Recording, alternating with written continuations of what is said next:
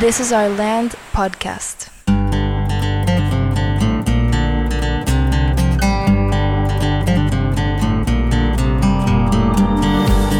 Esto es This is Our Land podcast y estamos ahora en el episodio 17. Yo me llamo Andreas Osberg y conmigo está el profe Alejandro. ¿Te- ¿Alguien te dice el profe? Eh, sí, un par me dicen profe, ¿Sí? ¿sí? ¿A ti? Sí, hay, hay uno que me dice el, el profe. O prof me dice. Es como en School of Rock, que de repente te dicen coach. Sí, claro. Los que juegan fútbol americano, por ejemplo, te dicen coach. Exacto. Muy bien, bueno, pues ya estamos en el penúltimo episodio de, de este semestre. Y la penúltima semana. penúltima semana. Bueno, ya sale esto justo arrancando la última semana. Claro. Tuvimos presentación de proyectos finales Sí. y ahorita les toca hacer ajustes en estos proyectos y entregar esta a finales de esta semana. Sí, me pareció muy bien. Fue como una revisión eh, muy formal, toda la presentación. Sí. Pero al final se llevaron todos eh, retroalimentación con la idea de que en esta semana puedan corregir y, y tener listo el proyecto. Sí, yo, como dije en algún episodio muy al principio del semestre, que una de las cosas que han sido como que com- complicadas para mí es saber a qué nivel poner Sí, eh, actividades, preguntas, eh, información en las clases cuando voy escogiendo el material. Digo, el material ya está en los libros, pero hay una curaduría también claro. de eso. Pero conforme haya avanzado el semestre he podido nivelarlo. Sí, Pero pensé ahorita cuando hicieron su presentación del proyecto, que a final de cuentas es un proyecto como seguramente han hecho eh, en diferentes ocasiones en, en secundaria, ajá. pero ahorita con la diferencia que esto ya es más como tesis. Claro. A mí no me tocó hacer algo así, extenso, hasta universidad. Sí, igualmente, a mí me tocó hasta, hasta, sí, hasta carrera. pues está bien que lo hagan de una vez, primer semestre de, de prepa. Y hubo varios proyectos que, que me gustaron mucho, sobre todo y obviamente los proyectos relacionados con la industria de la música, claro. porque ahí estamos también con un pie y sí, siempre está interesante. Pero también hubo, por ejemplo, un proyecto sobre el- la adicción a la nicotina o al cigarro en adolescentes, que está muy padre que se toque ese tema Sí, cosas de medio ambiente. eh, bueno, hubo un poco de todo. sí, y, y de alguna manera intereses de cada uno de ellos Sí. que han estado trabajando durante el semestre. Estuvo, estuvo muy bien y a ver qué tanto alcanzan a corregir los que tienen que corregir para entregar bien eh, para finales de la semana. Y yo voy a tener, hoy precisamente me senté a preparar el examen que voy a tener en mi última clase. No va a ser tanto como un examen tradicional, creo que lo voy a hacer un poquito más como tú hiciste el repaso de, del semestre. Con los chocolates. Pues no sé si voy a usar chocolates, pero quizá use el mismo formato o les voy a dar las preguntas. Ajá. Es más, ya las subí. Le digo, mira, estas son las preguntas. Toda la información, todas las respuestas están en el material que hemos visto, que Durante también está en la plataforma, Sí, que ahí está. Eh, entonces, yo creo que más sirve como un repaso. Exacto. Que si yo te digo, mira, vamos a tener un examen, estas son las preguntas, ve y busca las respuestas y en estar buscando las respuestas te estás dando un repaso al semestre Sí, y como nos vaya a ir en el examen, pues sí tiene algo de importancia, pero creo más importante el que realmente se sentó con esas veintitantas preguntas a revisar la información. sí, a mí me, a mí me sorprendió en, en el, el examen este que les puse que eran pues realmente preguntas abiertas y el que ganara más chocolates era ganaba puntos extras. No venían preparados, obviamente no les dije que íbamos a hacer eso. Y era un resumen de, de- eran 15 preguntas desde el primer día de clases hasta ahora y todos en conjunto, la cada una de las preguntas la, la contestaron. ¿No está muy bien? Eso me, me llamó mucho la atención porque, pues quiere decir que algo se les quedó, que algo, y no necesariamente por un proceso de memorización, porque nunca lo memorizaron. Sí. ¿no? Y eso como que me llena mucho de... Me motiva mucho a que creo que es por ahí. Habla muy bien de ti. Sí, que ponen atención. bueno, o que logras transmitir el mensaje de tal forma que... Es que yo creo que al final de cuentas, independientemente de todas las estrategias, todas las innovaciones que hay en el proceso pedagógico, eh, toda esta integración de tecnología y demás, al final de cuentas, cada vez me queda más claro que las respuestas están en lo más básico. ¿no? Al final de cuentas, escuchamos cuentos, así es como aprendemos y así es como hemos aprendido no solo desde que estamos pequeños, sino a lo largo de toda la historia. Sí. ¿no? Entonces creo que esa es la mejor manera de aprender.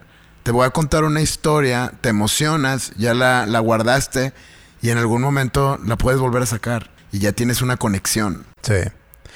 Como dije en el episodio pasado, en esta semana íbamos a platicar sobre cultura eh, y les enseñé ese mapa que te, que te comenté también aquí de Ingelhardt y, y Welzel. Y digo, no les voló la cabeza como a mí me voló la cabeza ese mapa en algún momento, pero eh, está muy bien para partir de algo, para que entiendan qué es lo que define una cultura. Sí. Y, y que hay circunstancias que, que influyen mucho en eso. Sí. Simplemente el, el donde hayas nacido influye en, en tus tradiciones, Ajá. en tus creencias, seguramente en tu forma de pensar, tu forma de ver el mundo. Y, y que muchas cosas entonces no, los no las escoges tú. Claro. Y como actividad que todavía no he revisado porque faltan, todavía tienen un par de días para entregar, les pedí escribir sobre su identidad, Ok. de que hagan una reflexión sobre quiénes son ellos y, Sí. y cómo quieren ser percibidos por los demás Sí. y qué cosas consideran que tienen que cambiar en su forma de ser para entonces ser percibidos Ajá. como quisieran ser percibidos. Sí, un poco como la perspectiva, ¿no? Presentizar el, el futuro. Sí, exacto. Y entonces ver qué, qué tengo que ajustar. O sea, voy por el camino correcto para, para ser percibido como realmente quiero ser percibido. Sí. Digo, es quizá difícil hacer esa reflexión a tan temprana edad.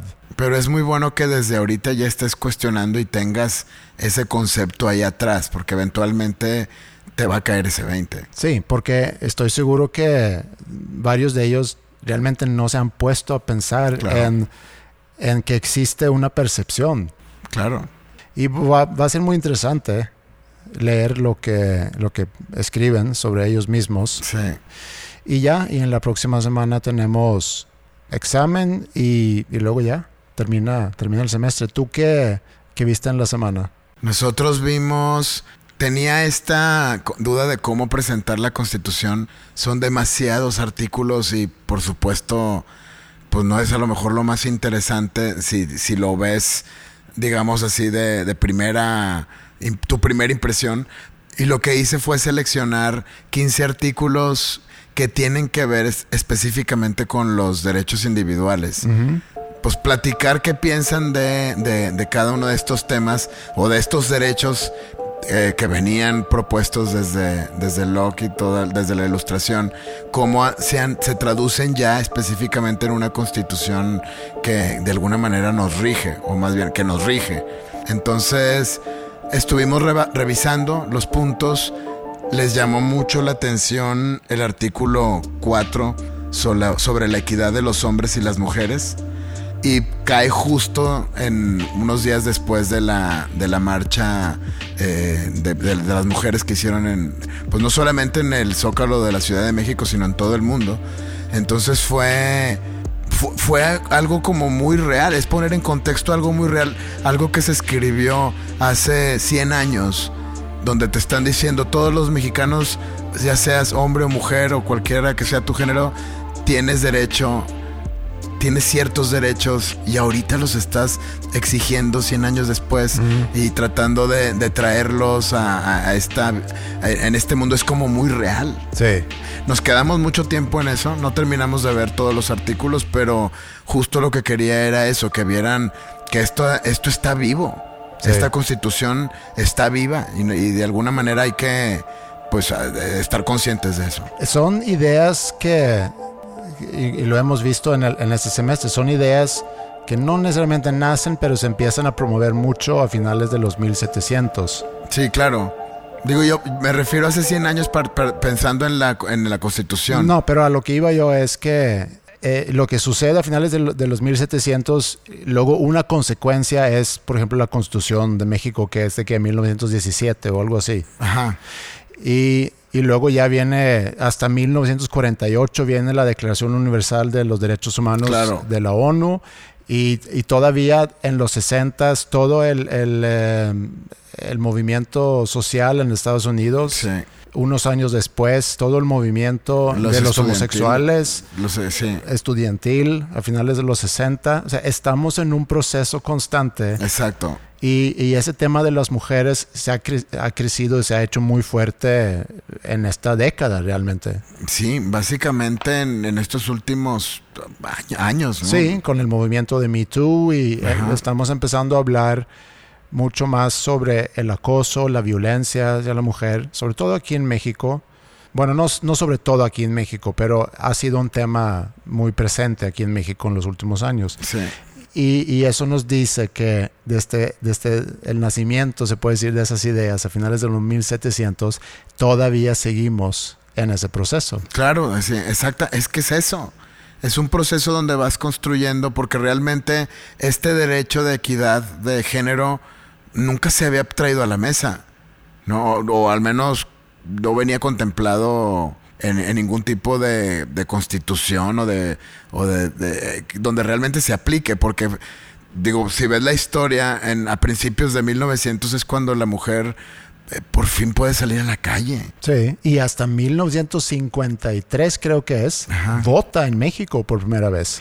es eso, es, es realmente esto está pasando apenas. Sí. Y es un, pues qué padre que nos toca ver esta lucha de, las, de, las mujeres, eh, sobre todo porque es un ejemplo para estos jóvenes. Sí. Pero hubo algo que me comentaste en la semana, que cuando tocaron ese tema y mostraste, no sé si imágenes o videos sí. de la marcha. Sí, la reacción fue, pues obviamente como muy diversa de entrada. No entendían cómo podía ser que eso estuviera pasando hablando de y luego por otro lado ver la violencia.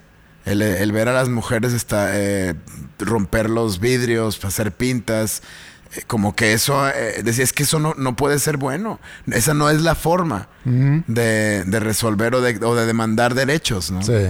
y fue, una, fue realmente una muy buena discusión, porque es, por más que haya mecanismos e instituciones que te permitan acercarte, a veces cuando no te hacen caso, termina sucediendo esto. Sí, en la, no sé, la desesperación o la forma para quizá llamar la atención. Exacto.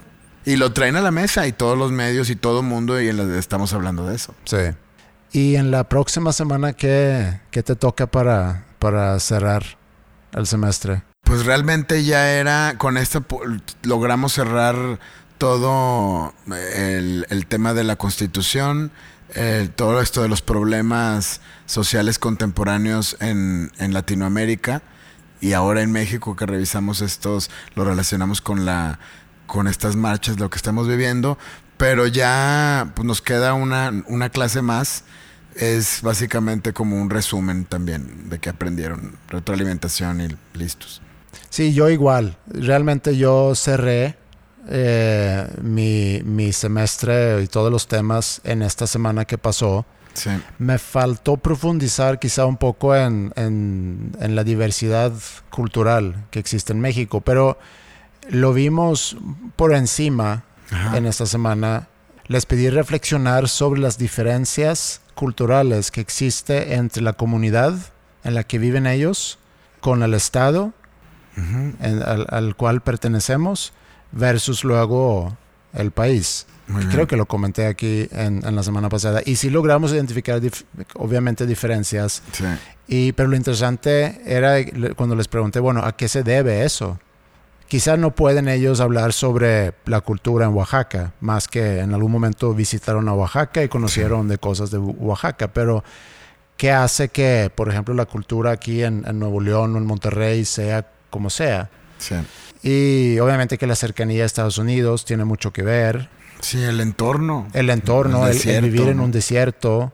Hablamos sobre la creación de, de las industrias Exacto. eh, y cómo eso también forja cierta identidad o cultura en la gente. Sí. Y también que en México hay tantas culturas y, Sí. y que a final de cuentas es un país que en su momento fue conquistado y mezclado. Y para ilustrar eso les conté mi historia o la historia de mi familia, Ajá. de cómo mi abuela nació en Prusia, que Sí. cuando nació en Prusia en 1921 era tierra de nadie.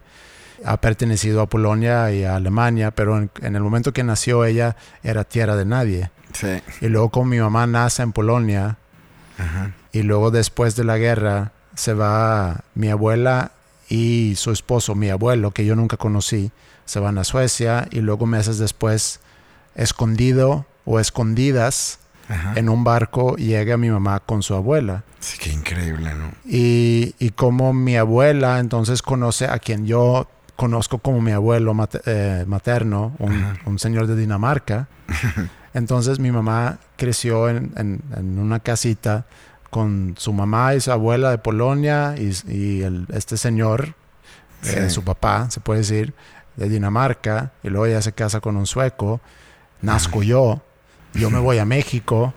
Entonces, como mis hijas tienen toda esa mezcla de entre suecos, polacos, de Prusia, Claro. mexicano, alemán, también por el lado de, de mi esposa, Claro. y cómo toda ese, ese bagaje o toda Sí. esa herencia Sí. influye en, en quién eres. Claro.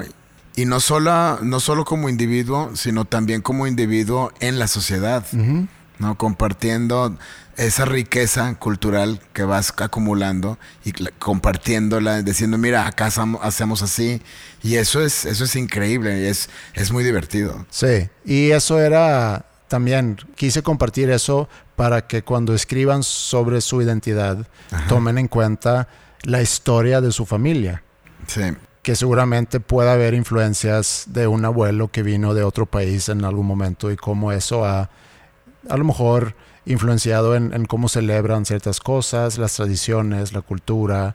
sí, y yo creo que es un buen momento también ahora que hay muchas eh, familias que conocemos que están tramitando su ciudadanía española a raíz de esta de este perdón a todos los judíos sefardíes que, que terminamos estableciéndonos en el norte de México. Eh, y es eso otra vez, es, es enriquecer la cultura y ahora vamos de regreso. Sí. Muy bien. Bueno, hay, hay muchas cosas más que podemos decir de este tema, pero yo creo que para este episodio ya quizá es suficiente y volvemos en el último episodio para hacer, no sé, un resumen del semestre, Sí. platicar sobre no- cómo nos fue en la última semana Sí, Y- muy bien. Y conclusiones, y conclusiones. muchas conclusiones. Bueno, entonces hasta el próximo. Muy bien.